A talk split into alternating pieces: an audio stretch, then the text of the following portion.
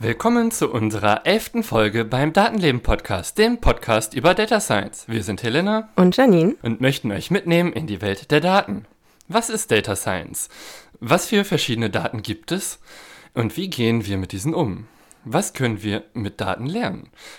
Diesen Fragen gehen wir in unserem Podcast nach.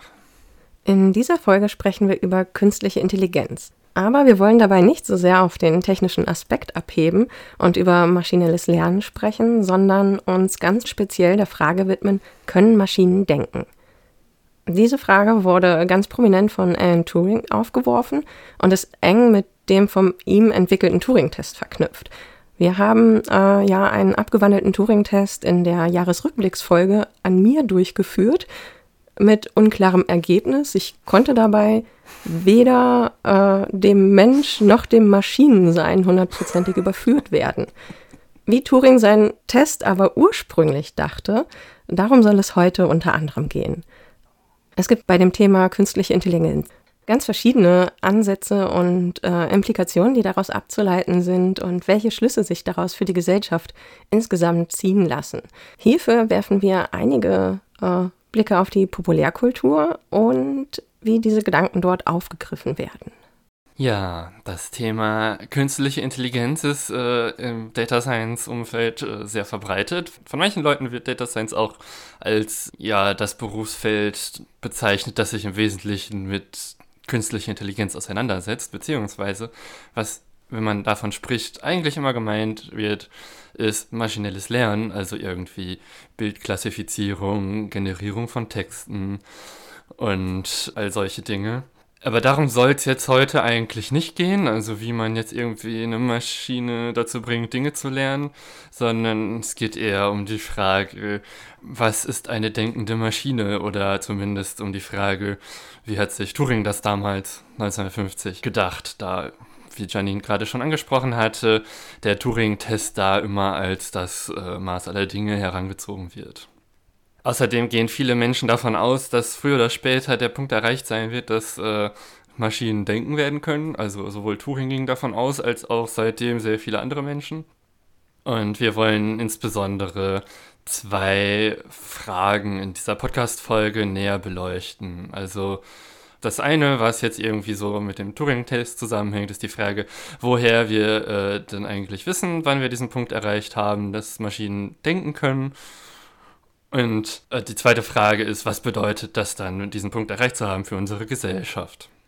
Weil das ja insbesondere jetzt nicht unbedingt das äh, technischste Thema ist, sondern eher ein bisschen philosophischer ist.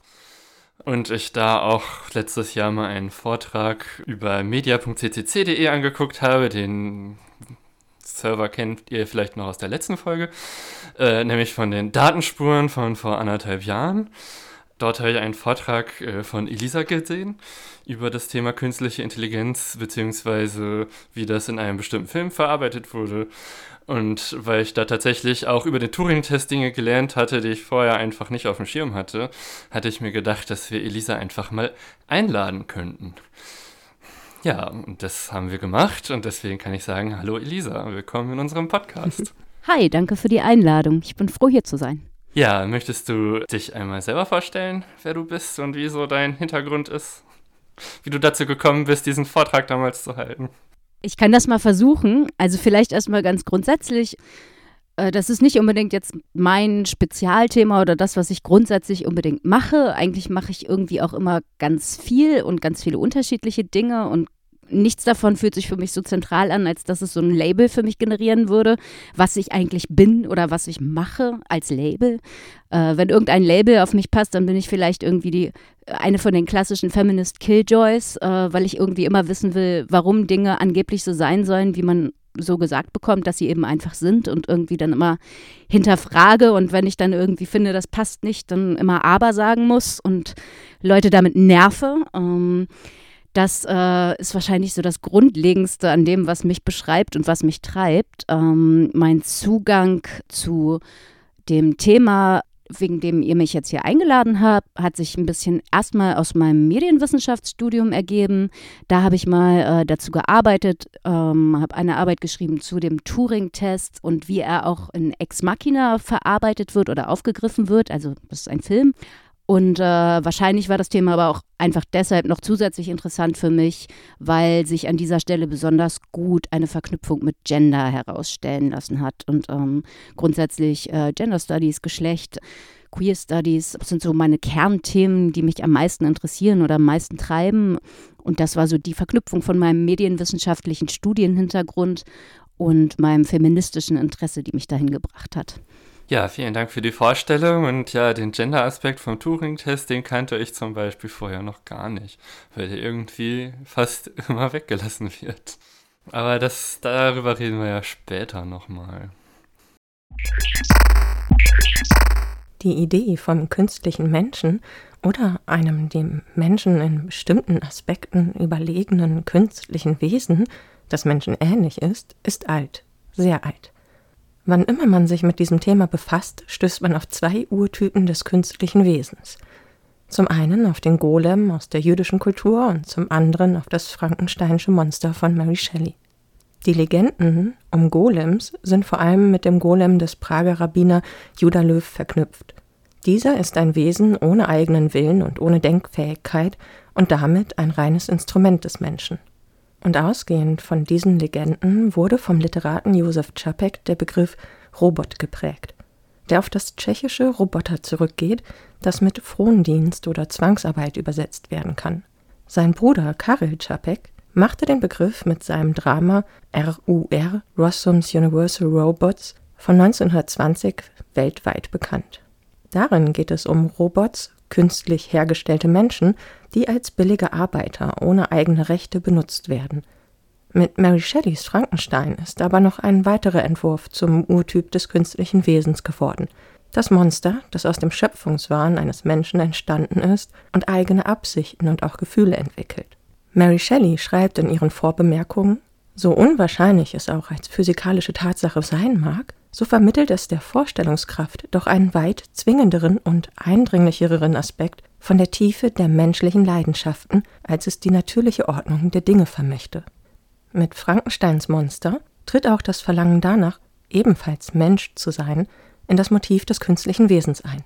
Diese Sehnsucht findet sich zum Beispiel auch bei Pinocchio wieder, der keine Puppe mehr, sondern ein echter Junge sein möchte.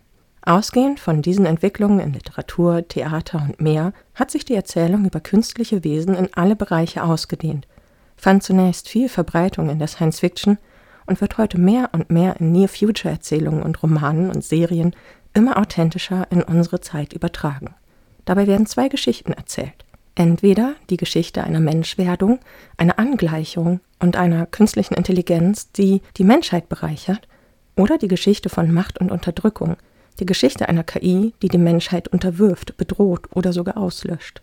Das macht denkende Maschinen und künstliche fühlende Wesen zu einem der herausragenden Plotpoints in der Populärkultur und damit auch in der gesellschaftlichen Auseinandersetzung.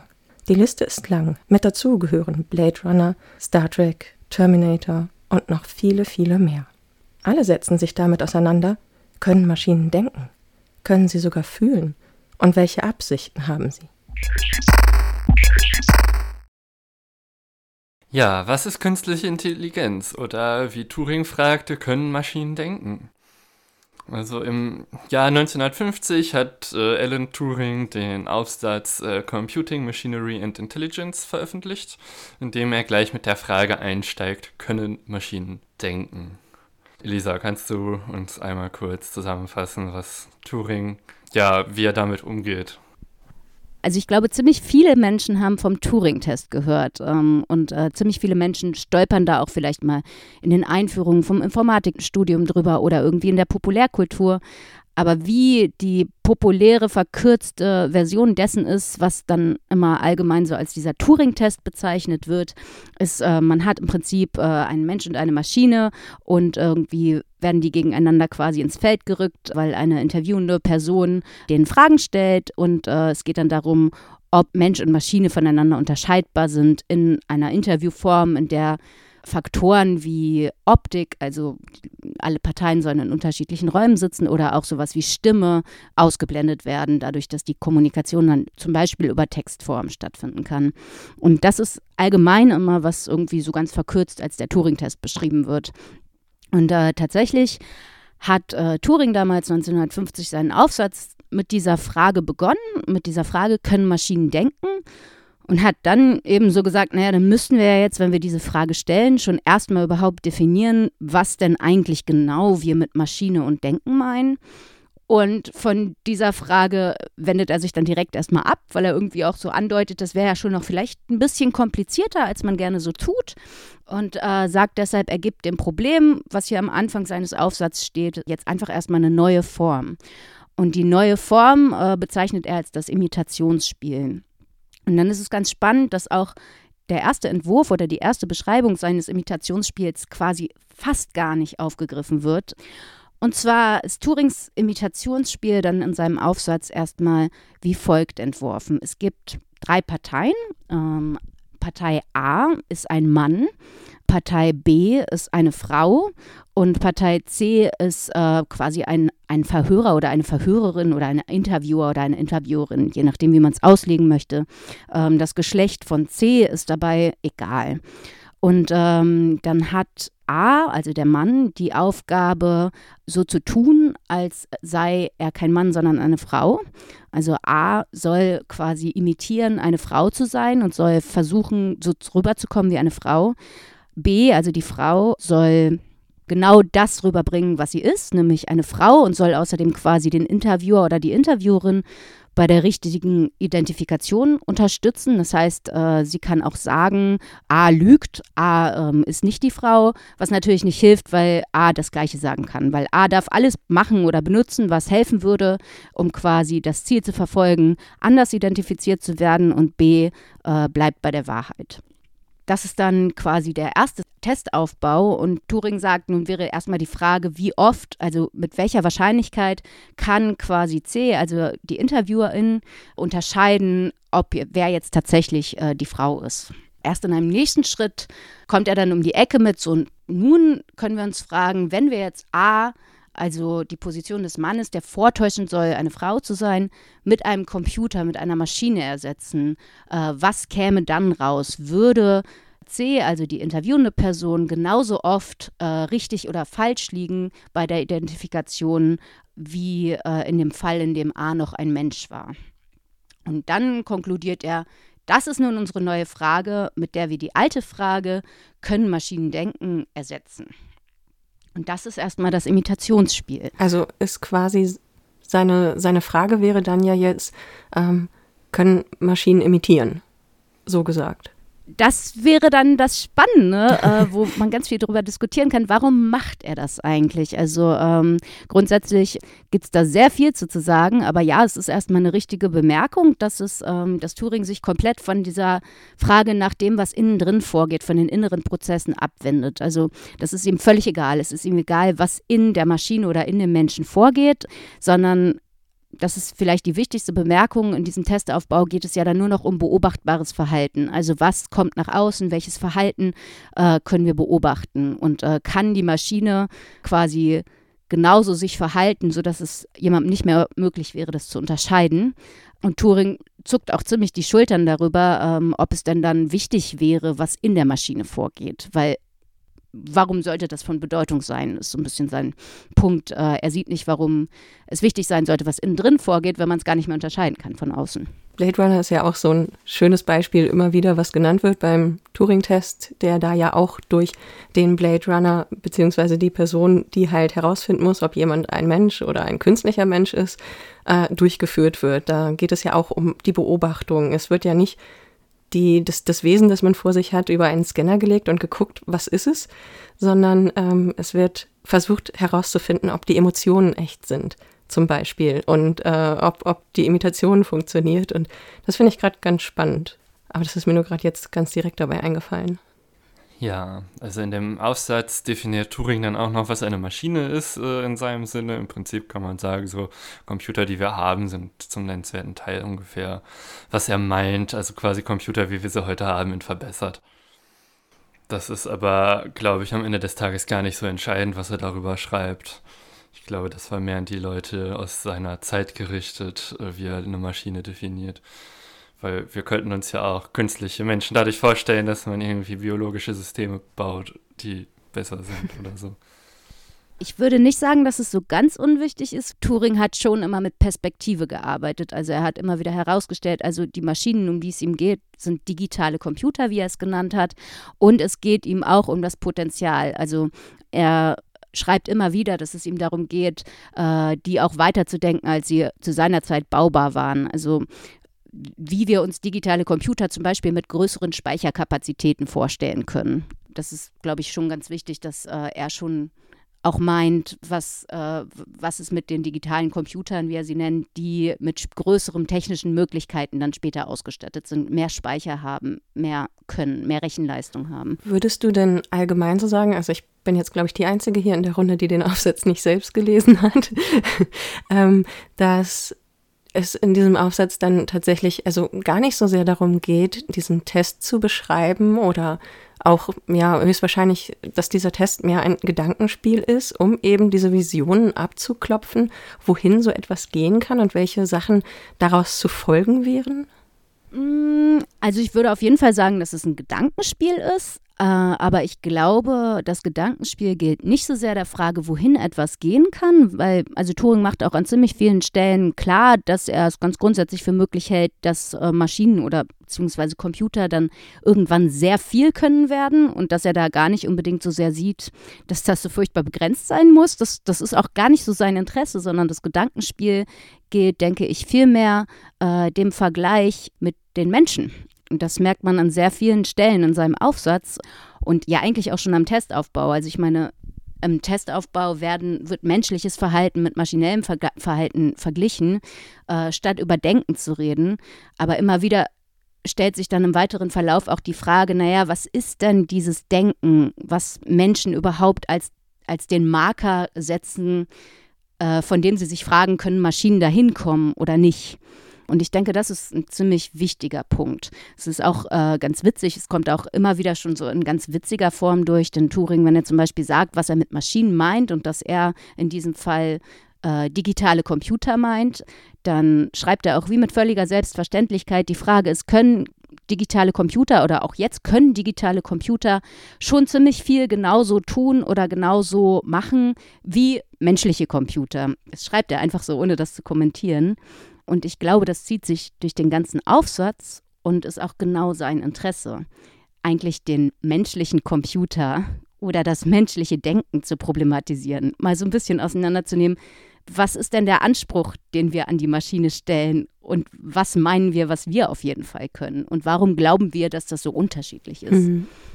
Ja, er definiert ja auch den menschlichen Computer an einer Stelle als einen Menschen, der ein Anweisungsbuch hat und äh, ein Blatt Papier, auf dem er dann die Anweisung ausführt.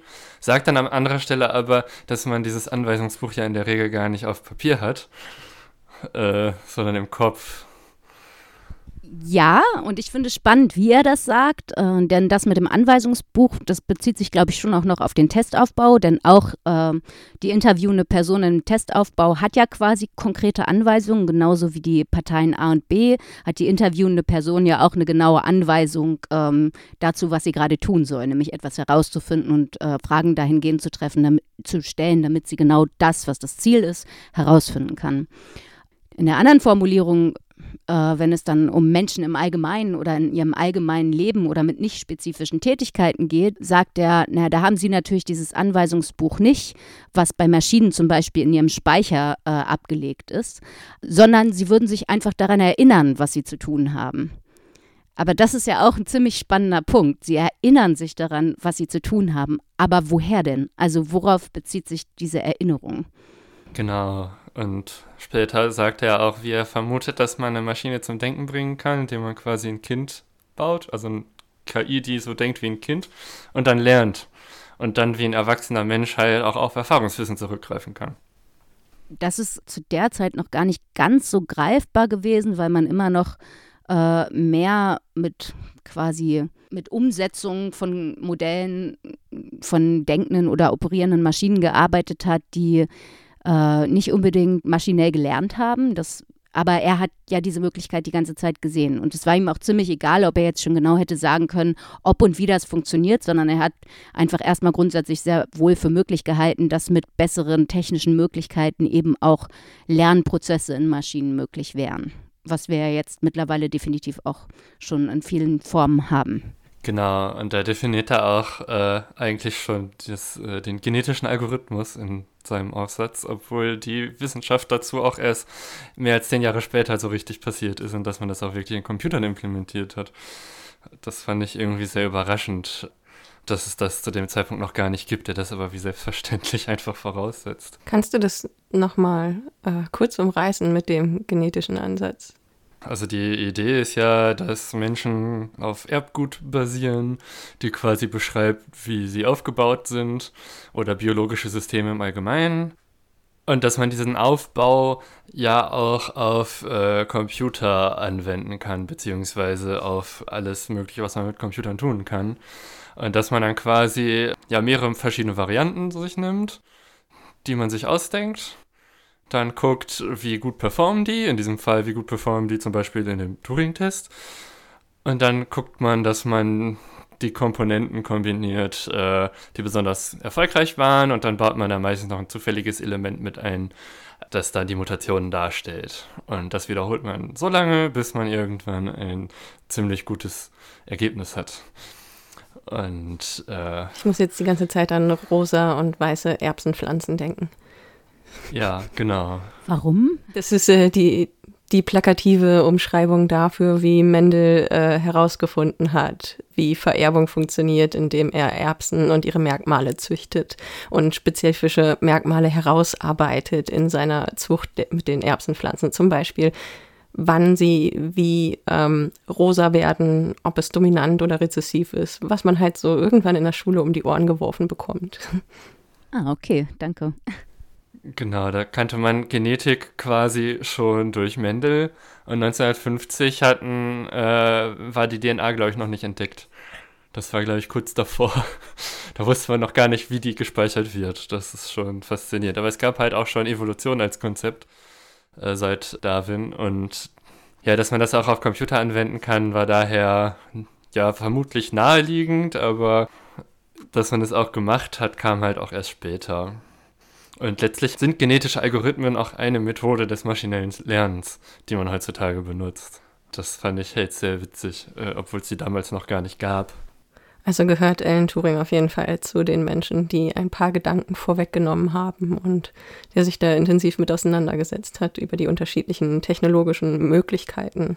Ich weiß nicht, ob er die vorweggenommen hat oder ob Leute nicht auf Basis seiner Aufsätze sich Gedanken weitergemacht haben. Was eine Form von Vorwegnahme ist. Ich meine, jeder kennt das Beispiel mit dem Klapphandy und Star Trek wahrscheinlich schon inzwischen. Aber andererseits hatte er wirklich auch eher in diesem Aufsatz zumindest auch sehr konkreten ich würde mal sagen, eher philosophisches oder kritisches Interesse. Also es ging ihm in dem Moment ja gar nicht so sehr darum, was genau wie möglich geworden ist, sondern er hatte eher so eine Ruhe damit zu sagen, naja, ich gehe schon davon aus, dass da noch einiges kommen wird und einiges möglich ist und ich muss ja auch gar nicht wissen, was genau und ob genau, weil man muss nicht erst wissen, wie genau etwas funktioniert oder ob etwas möglich sein wird, um sich schon mal Gedanken darüber zu machen, was das dann eigentlich heißen würde, wenn das so wäre. Ähm, also das ist auch schon was, was er sehr stark macht, dass man ja auch nicht immer schon alles wissen muss, bevor man weiterdenken kann und dass ja auch Möglichkeiten oder, ähm, oder Thesen ähm, eine gute Grundlage für weitere Forschung sein können. Absolut. Wenn man da mal an Jules Verne denkt und die Reise zum Mond, äh, also es klingt immer so lustig, wenn man die Beschreibung seiner Mondrakete sieht, äh, wo halt ein riesiges Kaliber in den Boden gebaut wird, eine riesige Kanonenkugel auf Unmengen von Sprengstoff gesetzt und dann zum Mond geschossen wird. Ich meine, das hat Jules Verne geschrieben und es klingt tatsächlich sehr absurd, aber es ist auch nicht so weit entfernt von der tatsächlichen Umsetzung, wie die erste Rakete mit Lebewesen ins All geschossen wurde. Es sind Unmengen von Sprengstoff, da sitzt man oben drauf. Es ist eine klitzekleine Kapsel und dann geht's los.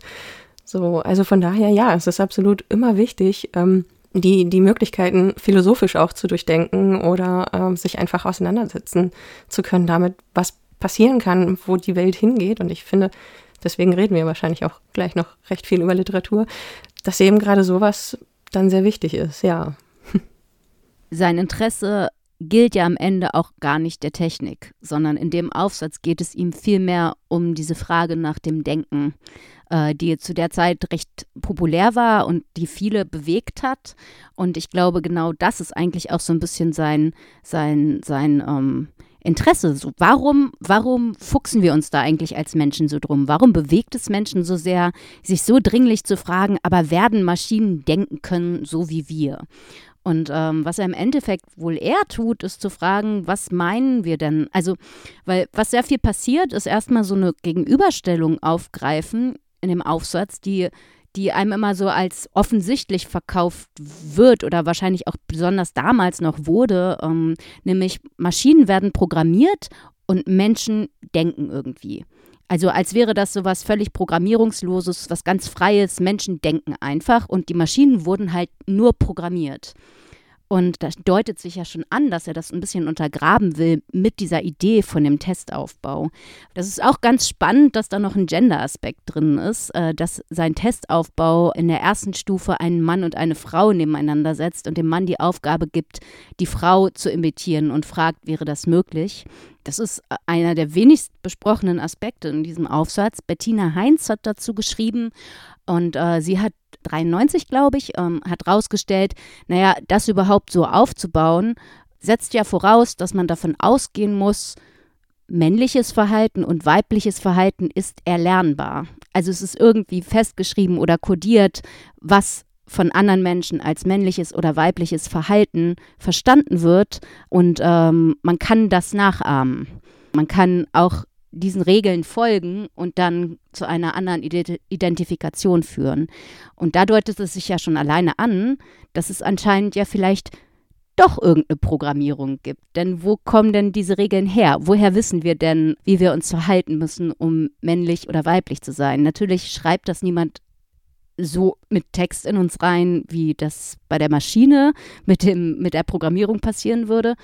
Aber was ist es denn, wenn wir aufwachsen in einer Gesellschaft, die uns beibringt, so äh, musst du dich verhalten und so musst du dich verhalten, um in diese oder diese oder diese Rolle zu passen. Und äh, auch in dem Test wird ja damit auch diese Figur Mensch schon mal aufgespalten. In, okay, es geht plötzlich gar nicht mehr darum, dich als Mensch zu verhalten und für den Interviewerin oder den, die, den Interviewer als Mensch erkennbar zu sein, sondern als Mann oder als Frau erkennbar zu sein. Könnte man ja auch fragen, naja, gibt es überhaupt genau dieses eine menschliche Verhalten, was eine interviewende Person in einem solchen Aufbau unterscheiden könnte? Würden alle Menschen auf die gleichen Fragen die gleichen Antworten geben äh, oder würden manche Antworten eher den Verdacht irgendwie beeinflussen, dies könnte die Maschine sein oder die andere Partei könnte die Maschine sein? Würden Männer und Frauen alle Fragen gleich beantworten, würden neurotypische Menschen und nicht neurotypische Menschen alle Fragen gleich beantworten. Also da kommen ja ganz unterschiedliche Sachen rein, bei denen in dieser Diskussion die ganze Zeit so getan wird, als wäre Denken etwas rein menschliches, exklusives, was auch nichts mit Programmierung zu tun hat und was auch bei allen gleich wäre und äh, was bestimmte Unterschiede zu Maschinen aufweist. Also auch dieser Punkt von Emotionen und Fühlen, das ist natürlich einer der großen Kritikpunkte gewesen, von denen die abweisen wollten, das werden Maschinen nicht können. Aber ähm, es also wo kommt das eigentlich her und woher wissen wir viele von diesen Dingen oder was meinen wir damit eigentlich? Ja, absolut. Alles super interessante Aspekte. Wir haben ja jetzt ein ganzes bisschen über diesen Text geredet und du hast ja auch schon sehr viele Punkte äh, ausgeführt. Unsere Frage eingehend war ja auch so ein bisschen, äh, können Maschinen denken, die ja auch Turing gestellt hat. Und jetzt ist es ja so, wenn ich das jetzt mal versuche zusammenzufassen, dass er diese Frage ja tatsächlich gar nicht stellt, sondern diese Frage dekonstruiert dass er sie auseinander nimmt und eigentlich sagt, wir stellen die falsche Frage. Die eigentliche Frage sollte sein, ähm, wie muss die Imitation aussehen, damit wir jemanden als Frau erkennen, der eigentlich ein Mann ist, wie in dem ersten Versuchsaufbau, oder dann weitergehend darüber hinaus, damit wir eine Maschine erkennen als Mensch. Und letztendlich müsste die Frage lauten, ähm, was macht den Menschen aus? Also es ist ja auch eine urtypisch philosophische Frage, was ist der Mensch? Was kann ich hoffen, äh, was darf ich erwarten und so weiter. Das sind diese ganzen philosophischen Urfragen, die da so mit drin stecken. Und die stellt er jetzt im Angesicht der Technik nochmal neu. Kann man das so sehen? Ja, und nicht nur im Angesicht der Technik, sondern auch im Angesicht der Re Reaktionen von Menschen auf die Technik. Also auch dieser Abwehrreaktion, dieser, dieser Reaktion, oh ja, diese Maschinen können vielleicht viel, aber die können immer nur ganz bestimmte Sachen in ganz bestimmten äh, Disziplinen oder mit einer ganz bestimmten Aufgabe. Aber niemals ist denkbar, dass sie so handeln könnten wie wir oder also weil die können halt nicht denken, die können nur funktionieren, die können nur abspielen, was man programmiert hat. Und ich glaube, die Frage, die er auch aufwirft, ist, warum haben Menschen so ein starkes Bedürfnis, sich davon unbedingt abgrenzen zu wollen? Also was steht dahinter? Also es ist ähm, überspitzt gesagt, Turings Aufsatz so ein bisschen eine Kritik daran, äh, wie Menschen sich diesem Thema nähern. Und jetzt kann man natürlich aber auch sagen, hat denn Turing alles richtig gemacht? Und ich weiß zufällig, dass sich Helena mit Kritiken an Turing auseinandergesetzt hat, beziehungsweise an dem Turing-Test. Also tatsächlich hat Turing sich selber damit auseinandergesetzt und schon ziemlich viele dieser Kritiken in seinen Aussatz direkt eingebaut. Und ein paar Antworten darauf hatte Elisa jetzt auch schon erwähnt, aber ich habe ein paar rausgeschrieben, die wir jetzt auch nochmal explizit äh, thematisieren könnten. Das erste Argument, das Turing bringt, was Leute gegen seine Definition von Denken hervorbringen könnten, wäre das theologische Argument, nämlich dass Denken ja Gott gegeben ist und deswegen das Denken nur dem Menschen gegeben wäre und deswegen offensichtlich Maschinen nicht denken können, weil wir Menschen können ja nicht das, was uns von Gott gegeben wurde, einfach so auf Maschinen übertragen. Das ist das theologische Argument und da ich persönlich jetzt nicht irgendwie an eine übernatürliche Gottheit glaube, finde ich dieses Argument ziemlich schwach. Gibt es andere Stimmen? um, ähm, nein. also ich denke auch, ähm, man muss dafür halt theologisch irgendwie ein Interesse verfolgen, um das wirklich persönlich aufgreifen zu können. Ich kann es nicht und ähm, finde das nicht wirklich verifizierbar, ob das taugt. Ähm, also für Turing hat es auf jeden Fall nicht getaugt, aber es ist auch nicht für mich der spannendste Widerspruch gewesen, weil ich eben auch überhaupt nicht gläubig bin. Aber was ich noch ganz spannend fand, was ich so, also das habe ich jetzt gerade dämmerig im Hinterkopf, deshalb muss ich so ein bisschen straucheln, aber ich meine, in dem, was Turing dazu geschrieben hat, hat er auch nochmal mit aufgegriffen, dass er es wiederum auch bezeichnend findet, dass ähm, bei dieser bei, bei dieser Argumentation außerdem auch nicht nur von Menschen und Maschinen die Rede ist, sondern zum Beispiel auch von Tieren, also Tiere auch irgendwie vorkommen und Tiere dann ja aber irgendwie eigentlich auch, also denen wird ja auch nicht so eine Denkfähigkeit zugeschrieben, wie der Mensch für sich beansprucht, ähm, was für ihn dann auch äh, hinkt, weil er meint, hä, aber wenn der das von Gott erschaffen worden sein das Argument ist, warum rückt man dann Tiere näher an die Maschinen als an die Menschen in ihrer Fähigkeit? Ja, aber es ist generell in der Theologie äh, der letzten Jahrhunderte immer so das Ding gewesen, dass man vieles immer Gott zugeschrieben hat, was man einfach nur noch nicht erklären konnte, wie es funktioniert. Und da hat, das hat sich mit sehr vieler Technologie und wissenschaftlicher Erkenntnis alles immer weiter verschoben, der Teil, den man irgendwie äh, dann Gott nennt. Wir kommen da später auch nochmal drauf, äh, bis wohin sich das so verschoben hat und was das mit KI dann noch weiter zu tun ja. hat. Auf jeden Fall ist hier auch schon so ein bisschen das Frankenstein-Motiv mit drin. Das ist ja auch etwas, da gibt Frankenstein versucht Leben zu erschaffen, was ja auch eigentlich äh, Gott gegeben ist und was der Mensch sich nicht anmaßen sollte, äh, auszuprobieren und er tut es dann trotzdem. Und ich denke, hier ist auch eine wesentliche Parallele dann mit drin, wenn es darum geht, was sagt uns eigentlich Frankenstein als Text über ja, wie will man es nennen? Also über diese, diesen Konflikt, was Gott darf und was der Mensch kann. Und ja, und deswegen wird es wahrscheinlich auch immer so als dieser Urtypus des äh, künstlichen Wesens, künstlichen Menschen mit in die Diskussion reingezogen. Genau, also das Buch hat ja im Untertitel Der moderne Prometheus.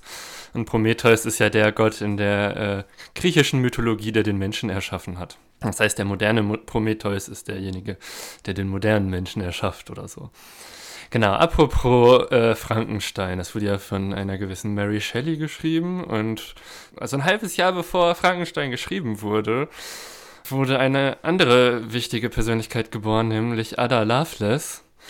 Ihr Vater hat sich anschließend nach der Geburt von dessen Frau getrennt und ist nach Genf abgehauen und hat sich dann mit Mary Shelley getroffen und äh, die hat dann Frankenstein geschrieben. Das ist so die Verknüpfung zu Ada Lovelace. Äh, aber Ada Lovelace gehört zu den ersten Menschen, die überhaupt über Programmierung nachgedacht haben. Und sie hat Mitte des 19. Jahrhunderts darüber auch äh, einen ausführlichen Text geschrieben. Und in diesem Text hat sie halt auch schon dieses Denken der Maschinen sich überlegt und meinte dann, ein Argument dagegen könnte ja sein, dass Maschinen ja programmiert sind und die deswegen nur das kennen, nur das können, was vorher vom Menschen hereingegeben wurde. Und das hat ja Elisa vorhin auch schon mal sehr ausführlich auseinandergenommen, dass wir eigentlich gar nicht wissen, dass wir Menschen nicht auch einfach nur programmiert sind. Und gerade sowas wie Kreativität, was da ja gerne als Beispiel genannt wird, ist auch etwas, was ja, wir stehen auf den Schultern von Riesen und können eigentlich immer nur ganz kleine Fortschritte machen, die auf dem basieren, was wir kennen. Und wirkliche Innovation passiert nur in sehr kleinem Rahmen. Es sieht nur manchmal so aus, wenn man die Zwischenschritte nicht kennt, als hätte jemand einen Sprung gemacht, weil man die Einflüsse vielleicht nicht kennt, die diese Person hatte. Aber letztlich funktioniert das bei Menschen ja ziemlich ähnlich. Deswegen hatte Turing in seinem Aufsatz dazu auch geschrieben, naja, man kann ja der Maschine beibringen zu lernen, bestimmt. Von daher sollte auch dieses computerähnliche Gerät, was Ada Lovelace programmiert hatte, sollte eigentlich auch, wenn man die Geschwindigkeit entsprechend erhöht und die Speicherfähigkeit, in der Lage sein, dann auch eine denkende Maschine hervorzubringen. Gut, ein weiteres Argument, was vorgebracht wurde, war die Behauptung des äh, Bewusstseins. Und da war irgendwie so die These, naja, wenn man davon ausgeht, äh, dass weil wir ja nicht in die Maschine reingucken können und wir deswegen nicht wissen, ob sie ein Bewusstsein haben, dass wir quasi nur, wenn wir selber die Maschine sind, wissen können, dass wir denken und fühlen. Also das wurde auch so als Argument gebracht, dass quasi den kompletten Test widerlegen würde, weil äh, nur wenn man den Test besteht, weiß man ja nicht, ob die Maschine Bewusstsein hätte. Und da ist das Gegenargument relativ simpel, weil ich kann auch nicht in eure beiden Köpfe reingucken. Ich weiß nicht, ob ihr denkt. Ich weiß, dass ich denke, aber woher soll ich wissen, dass ihr denkt? Und dabei hast du mit mir schon den Test gemacht. Und dann ist die Frage, warum sollte das, äh, also dieses Nichtwissen, dass jemand anders denkt, ein anderer Mensch, sich in irgendeiner Weise von der Frage, ob eine Maschine denkt, unterscheiden? Oder ein Bewusstsein hat? Hast du auch so geschmunzelt über Turings Kommentar bei dem Thema, dem Randkommentar, wie wir trotzdem in unserem Leben klarkommen? äh, ich kann mich gerade nicht ganz dran erinnern. also scheinbar nicht. Er hat irgendwann mal so ganz beiläufig dann dazu gesagt, naja, und anstatt uns jetzt permanent uns mit unseren Gegenüber zu streiten, ob sie wohl wirklich denken äh, oder nur so tun, als würden sie denken, haben wir einfach uns überlegt, dass wir die höfliche Konvention befolgen, anzunehmen, dass einfach alle denken. Ja, ist auch eine gute Konvention. okay, äh, ja, was gibt's noch? Also es gibt ein Argument, das Turing gebracht hätte, der das quasi seinen kompletten Test kaputt macht. Äh, und das ist, wenn übernatürliche Fähigkeiten bei Menschen existieren würden. Also wenn ich Gedanken lesen könnte von Menschen. Dann könnte ich einfach die Gedanken der Mitspieler lesen und das Spiel ziemlich oft gewinnen, selbst wenn das nur eine annäherungsweise Gedankenübertragung wäre, bei der man nicht immer alles komplett mitkriegt, sondern nur Bruchteile des Bewusstseins, würde man schon eine statistische Häufung haben. Und dann, wenn es so etwas wie Telepathie gäbe, würde dieser Test halt kaputt gehen. Sofern die Maschinen selbst nicht die Telepathie können.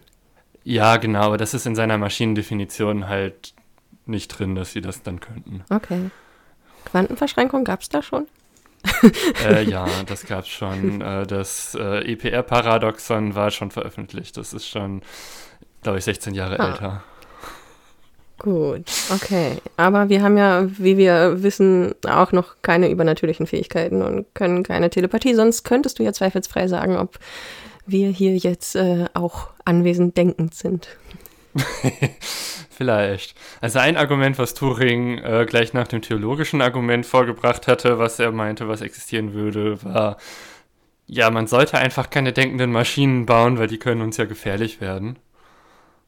Das ist aber irgendwie kein besonders gutes Argument gegen das Prinzip an sich. Mm, ich würde aber auch nicht sagen, dass er das so beschrieben hat. Wie würdest du das Mhm. denn sagen, hat er das beschrieben? Ähm, also was er macht, ist ja erstmal irgendwie sich anzugucken, warum andere sich so schwer damit tun, gelten zu lassen, dass die Möglichkeit bestehen könnte, dass Maschinen denken können. Und äh, er schreibt eher den anderen zu, dass sie sowas wie so eine, naja, ich halte mir die Augen zu und glaub einfach nicht dran, Einstellung teilweise dazu hätten. Dass es also was mit Angst zu tun hat und deshalb einfach so Verdrängungsverhalten quasi. Ich habe Angst davor, dass das möglich sein könnte, dass Maschinen denken könnten und deshalb rede ich mir einfach ein, das ist nicht möglich, das ist nicht möglich, das ist nicht möglich. Also so ein bisschen, das ist so ein bisschen, ähm, er nennt es auch die Heads in the Sand Attitude im Prinzip. Also Kopf in den Sand stecken. Genau, also er gibt dafür auch eine Begründung, warum er meint, dass das so wäre, nämlich dass ähm, Menschen eben ganz gerne glauben möchten, sie werden ganz grundlegend überlegen, und zwar überlegen gegenüber allen anderen Schöpfungen, als ob das nur Tiere wären oder auch äh, Maschinen zum Beispiel. Am liebsten möchte man es auch beweisen oder zumindest irgendwie sehr stark dafür argumentieren. Und zwar auch schlicht und ergreifend, weil man dann die Rechtfertigung sicherstellt, der Boss sein zu können im Prinzip, also eine Herrscherrolle zu haben. Das wiederum wird dann mit dieser unnachahmlichen und von niemandem so imitierbaren Fähigkeit des Denkens begründet, die angeblich ja nur Menschen können. Er macht auch an mehreren Stellen immer mal wieder klar, irgendwie, wer die Leute sind, die sich da besonders drauf äh, berufen möchten. Zum Beispiel intellektuelle Menschen, weil sie besonders versuchen, auf die quasi Macht von Denken oder vielleicht auch rationalem Denken abstellen wollen und damit auch irgendwie eine Überlegenheit begründen wollen. Ich finde auch ganz spannend, welche Menschenfigur hier vor allen Dingen relevant ist, also oder welche, wel, welcher Entwurf oder welches Konzept von Mensch. Und ich würde auch schon sagen, dass dieses Menschkonzept, was sich hier so stark versucht zu verteidigen gegen die Bedrohung der Einzigartigkeit durch denkende Maschinen, halt auch schon äh, sehr viel mit dem rational denkenden Menschen, den wir zum Beispiel auch aus der Aufklärung haben, der eigentlich wenn man das jetzt aus feministischer Perspektive oder kritischer Perspektive betrachten würde, möglicherweise auch eh eigentlich ein männlicher Mensch ist, ähm, weil der kann rational denken. Und es ist auch spannend, äh, an anderen Punkten zu sehen. Es gibt auch noch andere Eigenschaften, die in mehreren dieser Argumente auftauchen. Eine davon hast du zum Beispiel auch genannt, nämlich dieses Schöpferische, also dieses Argument, Maschinen könnten nie etwas Neues machen. Das können ja nur Menschen. Also das gehört auch zu diesem Menschenbild. Äh, der Schöpfer, der kreative Gestus, der etwas Neues erschaffen kann. Genau genommen ist das in unserer Ideengeschichte auch schon sehr lange eigentlich ein Mann und nicht alle Menschen. Ja, das ist auch irgendwie witzig, weil bei Platons Ideenlehre war das Ganze eigentlich schon kaputt. Also im Prinzip geht es darum, wenn man von etwas gar keine Ahnung hat, dann weiß man ja gar nicht, dass man davon gar keine Ahnung hat. Und dann kann man auch nichts unternehmen, um dafür zu sorgen, dass man davon Ahnung hat. Und Platons Ideenlehre besagt dann, deswegen gibt es diese abstrakten Ideen, die immer schon in uns irgendwie veranlagt sind. Und wir erinnern uns nur wieder, weil unsere Seele unsterblich ist. So.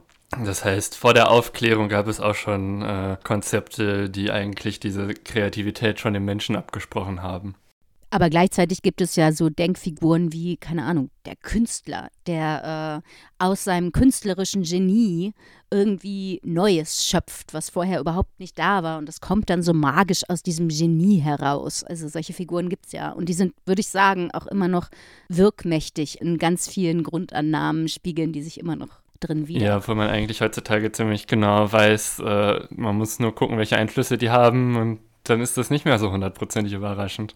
Ja, natürlich, aber da wären wir ja wieder bei der Frage mit, wer hat ein Interesse daran, sich als einzigartig oder in der besonderen Position Neues schöpfen zu können oder in der besonderen Position so richtig denken zu können? Wer möchte sich da drin sehen, weil das auch als Legitimation verwendet werden kann, Macht zu haben und Macht auszuüben und Kontrolle zu haben, weil die sind ja am besten Ja, das geeignet. ist ja auch ein Aspekt, der in vielen, ich sag mal, künstlerischen Bearbeitungen des Themas künstliche Intelligenz drin vorkommt, ähm, eben genau diese Kontrolle zu verlieren. So die Angst davor, etwas in die Welt zu setzen, das man nicht mehr beherrschen kann. Und wie dann diese Welt gestaltet ist und ob sich die Schöpfung nicht dann wiederum gegen den Schöpfenden wendet. Und in dem Fall dann die KI gegen den Menschen. Und ja, aber ich denke, da kommen wir wahrscheinlich gleich auch noch mal so ein bisschen zu. Genau, da kommen wir später noch zu. Ich würde jetzt noch mal ein paar modernere Kritiken an dem Turing-Test oder Turings Aufsatz äh, vortragen. So, das erste, was ich da gefunden habe, ist, der Turing-Test testet die sogenannte Nullhypothese. Die Nullhypothese ist meistens die Annahme, es gibt keinen Unterschied. Das heißt, man möchte beweisen, es gäbe etwas nicht. Und das Problem an negativen Tests ist äh, immer, man kann eigentlich gar nicht beweisen, dass etwas nicht existiert. Man kann nur zeigen, man hat mit dem Aufwand, den man getrieben hat, es nicht geschafft oder der Interviewer war nicht schlau genug, die richtigen Fragen zu stellen. Und zu dieser Kritik würde ich sagen, ob es nicht ab einem gewissen Punkt egal ist, ob man den Unterschied findet oder nicht. Also selbst wenn es einen kleinen Unterschied gibt, den man halt nicht findet, ob es Turing gar nicht darauf ankommt, also dass es egal ist. Man kann es ja auch umdrehen und äh, würde es diesen Verwirrungspunkt nicht auch bei unterschiedlichen Menschen geben, die man da reinsetzt. Ja. Also weil auch Menschen würden ja nicht alle das gleiche antworten. Und was passiert zum Beispiel, wenn der Mensch in dem Spiel mit ganz anderen kulturellen Praxen aufgewachsen ist als die interviewende Person? Könnten da nicht auch Clashs entstehen und Antworten nicht so richtig nachvollziehbar erscheinen, weil beide Parteien auf ganz andere Regeln durch ihre Sozialisierung programmiert wurden, könnte man jetzt auch sagen, um Turings menschliche Computer aufzugreifen. Deshalb finde ich, solche Argumentationen wanken ein bisschen hinsichtlich dessen, was ich meine, worum es Turing ging. Okay, der nächste Kritikpunkt, den ich gefunden hatte, ist, das ist ja ein Zirkelschluss, weil die Frage, können Maschinen denken, wird ja gar nicht äh, beantwortet, sondern wird quasi durch den Test, äh, also der definiert sich ja quasi selber. Da würde ich aber sagen, naja, darum ging es ja von Anfang an, dass er das dadurch ersetzt. Genau, das hat man ja auch schon so ein bisschen ausgeführt. Genau, nächster Kritikpunkt, dass der Test nicht testen würde, ob die Maschine so intelligent ist wie der Mensch, sondern nur, ob die Maschine ein guter Con-Artist wäre. Was ist ein Con-Artist? Jemand, der andere betrügt irgendein Verbrecher, der so tut, als wäre er irgendwie, also ein Enkeltrickbetrüger wäre so jemand. Trickbetrüger ist vielleicht der deutsche Titel. Aber ja, darum geht es ja, um die Imitation. Äh. Und da wäre man wieder bei dem Punkt, also worauf kommt es denn dann noch an, außer das, was nach außen getragen wird? Warum dieses Festhalten an, was steht dahinter? Also könnte man das dann nicht auch wieder umdrehen und sagen, naja, betrügen Menschen dann nicht in ihrem Alltag auch ständig, weil sie zum Beispiel, keine Ahnung, wenn Sie zum Beispiel mit Ihrem Chef sprechen oder so oder Ihrer Chefin, vielleicht bestimmte Sachen nicht sagen oder anders sagen, äh, weil Sie wissen, sonst hat das Konsequenzen und Sie programmiert wurden durch Ihre Erfahrung oder durch das, was Sie gelernt haben, weil Sie wissen, dass das sonst negative Konsequenzen hat. Tut man da nicht auch nur so wie das, was von einem erwartet wird? Ja. Gut, äh, das nächste äh, Gegenargument kam jetzt auch insbesondere aus der Forschung zur künstlichen Intelligenz, nämlich wenn der Turing-Test immer das Ziel der KI-Forschung wäre, dann würde das ja so aussehen, als hätte die KI-Forschung noch überhaupt gar keinen Fortschritt gemacht, weil die KIs immer noch die ganzen Tests gar nicht schaffen würden.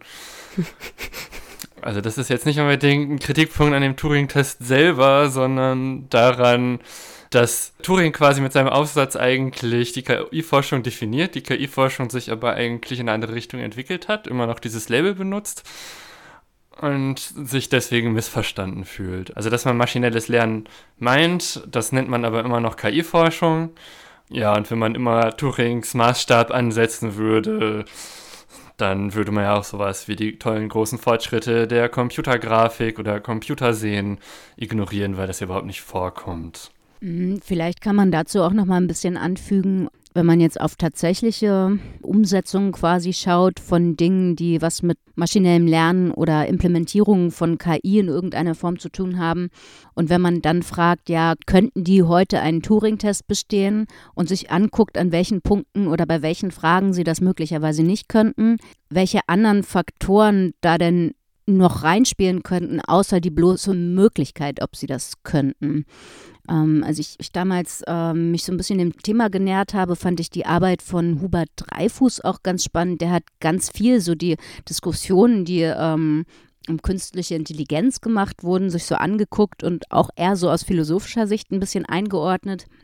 Und was er auch rausgearbeitet hatte, war, naja, vieles, was Menschen dann lernen oder daran, wie Menschen reagieren können auf bestimmte Fragen oder was Menschen irgendwie für Wissen reproduzieren können, hat auch damit zu tun, dass Menschen zum Beispiel auch einen Körper haben, mit dem sie sich in der Welt bewegen können und dadurch zum Beispiel ein bestimmtes Erfahrungswissen erlangen, was ein Verständnis generiert, was sehr auch mit diesem Haben von einem Körper zusammenhängt. Zum Beispiel dieses Erfahrungswissen, dass ein Stuhl nicht nur ein Konstrukt aus Holz ist mit vier Beinen oder so zum Beispiel, sondern dass ein Stuhl auch mehr oder weniger bequem für mich sein kann, dass ein Stuhl meinem Bedürfnis nach Entspannung äh, entgegenkommen kann äh, oder nach einer guten Arbeitsposition.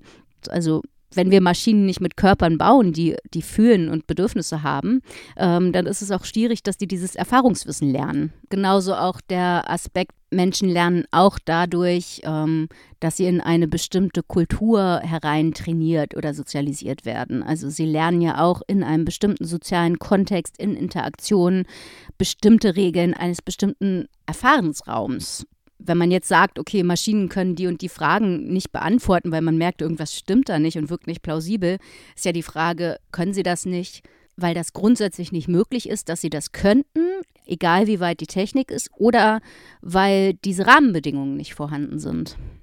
Ja, und da würde ich sagen, das wird man irgendwann sicherlich hinkriegen, dass die auch dieses Erfahrungswissen sammeln. Da wird ja viel dran gearbeitet an künstlichen Intelligenzen in irgendeiner Form, die auch in, mit der Welt interagieren.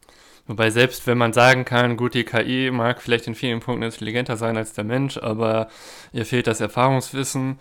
Äh, wenn die KI es schafft, so viel intelligenter zu werden als der Mensch, dass sie riesige Computer baut, die eigentlich unsere Wirklichkeit simulieren, kann sie ja quasi den künstlichen Menschen in einer Simulation bauen, der genau das gleiche Erfahrungswissen hat wie andere Menschen, dass ihr selber vielleicht verwehrt bleibt, weil sie selber nicht die Interaktion hat mit normalen Menschen. Aber dann kann die simulierte Version des Menschen ja auch diesen Test bestehen, spätestens. Jetzt hast du, glaube ich, schon gleich zwei Abstraktionsebenen auf einmal genommen. Den Eindruck hatte ja, ich auch. Ja, aber wenn man davon aus, wenn man davon ausgeht, dass das Denken einer Maschine, weil sie einen ganz anderen Körper haben als wir, sowieso niemals identisch sein kann zu dem eines Menschen, dann kann man ja trotzdem die Möglichkeit äh, in den Blick nehmen, dass diese Maschine es schafft, uns Mensch zu überflügeln und uns Menschen dann zu simulieren, um den Test zu bestehen, falls die überhaupt ein Interesse daran haben sollte. Äh, es gab jetzt noch andere Objections, wie warum sollte es eigentlich das Ziel sein, den Menschen zu kopieren, statt spezialisierte KIs zu bauen, die den Menschen unterstützen.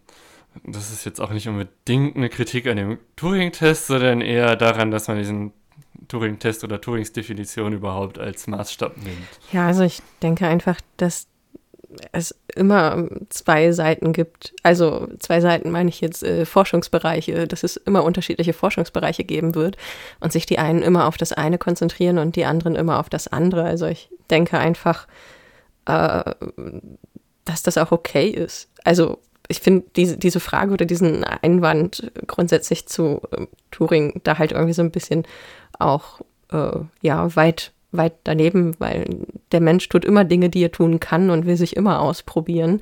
Also deswegen denke ich, es wird einfach immer beides geben. Sowohl die einen, die halt Spezialisierung weiter vertiefen, als auch die anderen, die das große Ganze betrachten wollen. Ja, und es gab noch den Einwand, dass, ja, wenn man die Intelligenz einer künstlichen Intelligenz mit der eines Menschen vergleicht, dass das ungefähr genauso sinnvoll wäre, wie ein Flugzeug mit einem Vogel zu vergleichen. Warum? Äh. Also ich meine, Spannenderweise hat Turing ja auch eher an irgendeiner Stelle mal gesagt, würde man das andersrum machen und würde man einen Menschen gegen den Computer ins Rennen schicken, würde der Mensch sowieso keine Chance haben, weil er alleine schon durch Denkgeschwindigkeit, Rechenleistung und so weiter und so fort weit unterlegen wäre. Aber warum, also warum soll man das nicht vergleichen können? Also das Argument ist eher ein bisschen technischer Natur, dass man damals in der Entwicklungsgeschichte der Flugzeuge auch versucht hat, das äh, Schlagen der Flügel nachzubauen und dass das nicht der Weg war, der am Ende zum Ziel geführt hat. Damals nicht. Das ist eher eine Frage der Zieldefinition.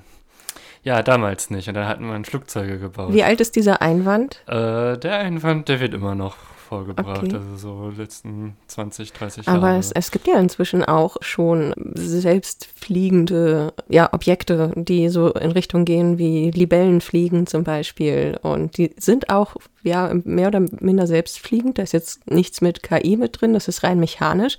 Aber die Tatsache, dass Flügelschlag von beflügelten Wesen nachgebaut werden kann, da ist man ja schon dran. Also irgendwann werden sich dann auch der Vogel und das andere fliegende Objekt ähnlicher werden. Deswegen denke ich mal, das wird sich über lange Zeit auch irgendwie aus, äh, aus, ausgeeinwandet haben mit diesem Einwand.